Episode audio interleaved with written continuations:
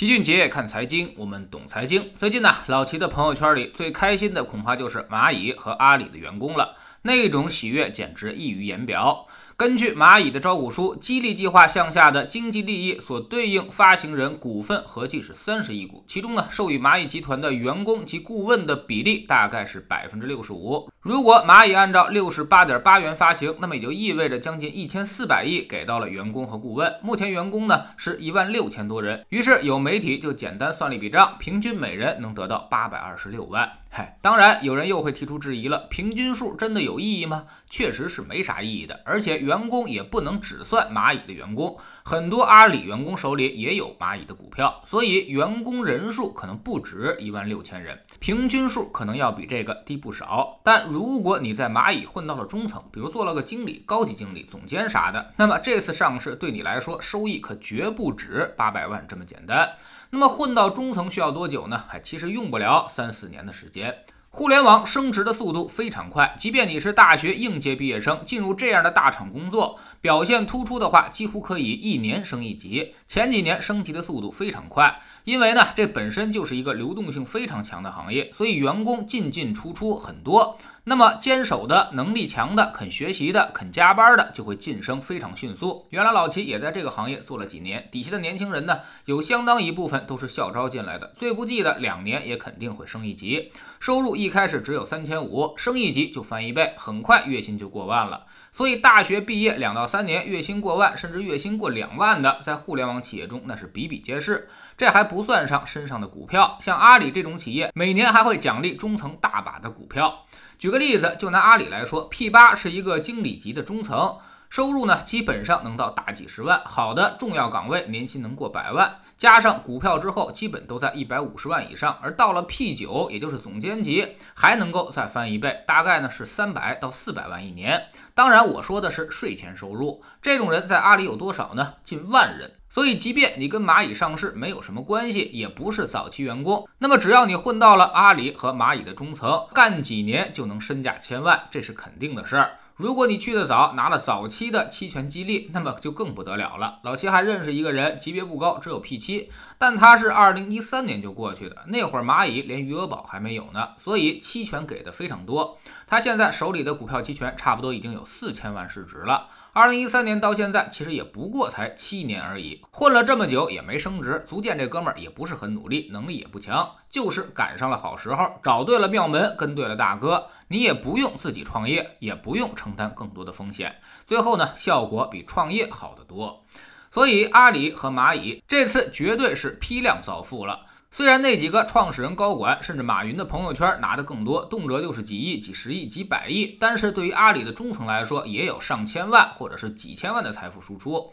所以呢，这种公司开到哪儿，哪儿的房价恐怕都会有反应。比如最近就传出消息说，蚂蚁杭州总部的房价开始有上涨的趋势了。毕竟三万多块钱的房价。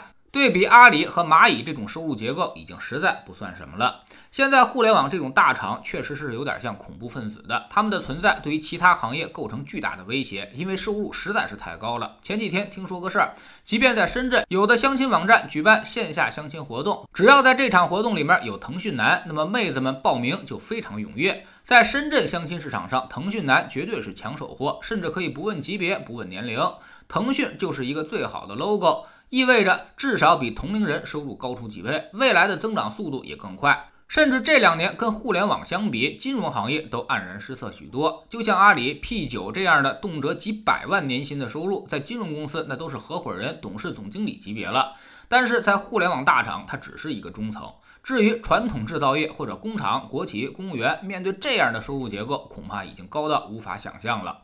所以别再说什么内卷化了，也别说什么阶层固化，这就是一个创富最好的时代。你甚至都不用去创业冒这个风险，只要你选对了行业去打工，几年之内都能创造巨额的收入和财富。互联网压力是大，确实也是九九六，但是这个回报大家都能看得见，依然属于性价比极高的。换句话说，别的行业收入可能只有几千块钱，难道就彻底不加班了吗？压力就不大了吗？显然也是不可能的。只要你想往上混，付出辛苦那是必须的。而互联网就是一个你肯努力就肯定有回报的地方，总比那些你努力了都不一定有回报的地方要强不少吧。所以老齐一直建议各位家长，你家里要是有背景，以后能给孩子安排工作，那你可以学习文史哲，增加自己的综合素质。如果呢你安排不了工作，没这个能力，一定要让孩子学理工，学门手艺，凭手艺和技能才能找到好工作。而且上大学就要奔着就业去，不要稀里糊涂的浪费四年。大学出来再转行，浪费的这四四年，对于你这一辈子的影响可能是致命的。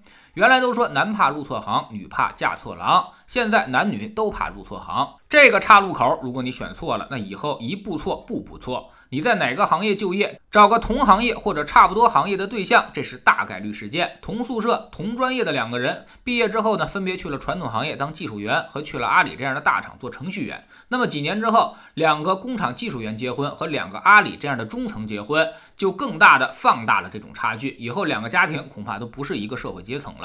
所以趋势太重要了，在趋势上和不在趋势上完全是两个不同的世界。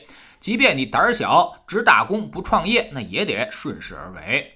知识星球秦杰的粉丝群，我们昨天呢盘点了市场的走势。最近呢，很多人又开始慌得一逼，特别是昨天的下跌，让很多人感觉非常不好。但其实市场依旧是在强势整理当中，大盘股的最大回撤其实只有百分之四，而小盘股最大回撤呢也才百分之八。我们的组合整体回撤其实不到百分之三，压根儿就没啥可慌的。现在处于黎明前的黑暗，比的呢就是谁更有耐心，而耐心是建立在回撤控制的基础上的。我们只少赚了百分之三，而你却彻底亏了百分之三十，当然我就会比你心态更好。我们总说投资没风险，没文化才有风险。学点投资的真本事，从下载知识星球 PP 找齐俊杰的粉丝群开始。在这里，我们要让赚钱变成一种常态。老齐不但会给你鱼，还会教你捕鱼的技巧，让你明明白白知道钱到底是怎么赚到的。二零一八年星球建立到现在，跟着老齐做投资的朋友，少说也赚到了百分之五十以上了。更重要的是，你自己已经在明显提高。知识星球老齐的读书圈里，我们正在讲妙趣横生的博弈论。昨天呢，我们说到了人性哈，越缺什么，你就会越炫耀什么。朋友圈炫富的，其实并不是真正富有的，越是晒那些父慈子孝的，可能平常都很少回家。所以看懂一个人，你要了解点博弈论才行，不要被他的表面假象给蒙蔽了。知识星球找老七的读书圈，每天十分钟语音，一年为您带来五十本财经类书籍的精读和精讲。现在加入之前讲过的一百八十多本书，您全都可以收听收看。算下来，每本语音书呢，其实才不到一块五毛钱。每天只要坚持这么一点点，几年之后将有巨大的改变。读书圈和粉丝群独立运营也单独付费，千万不要走错了。苹果用户呢，请到老齐的读书圈同名公众号里面扫描二维码加入，三天之内不满意全额退款，可以过来体验一下。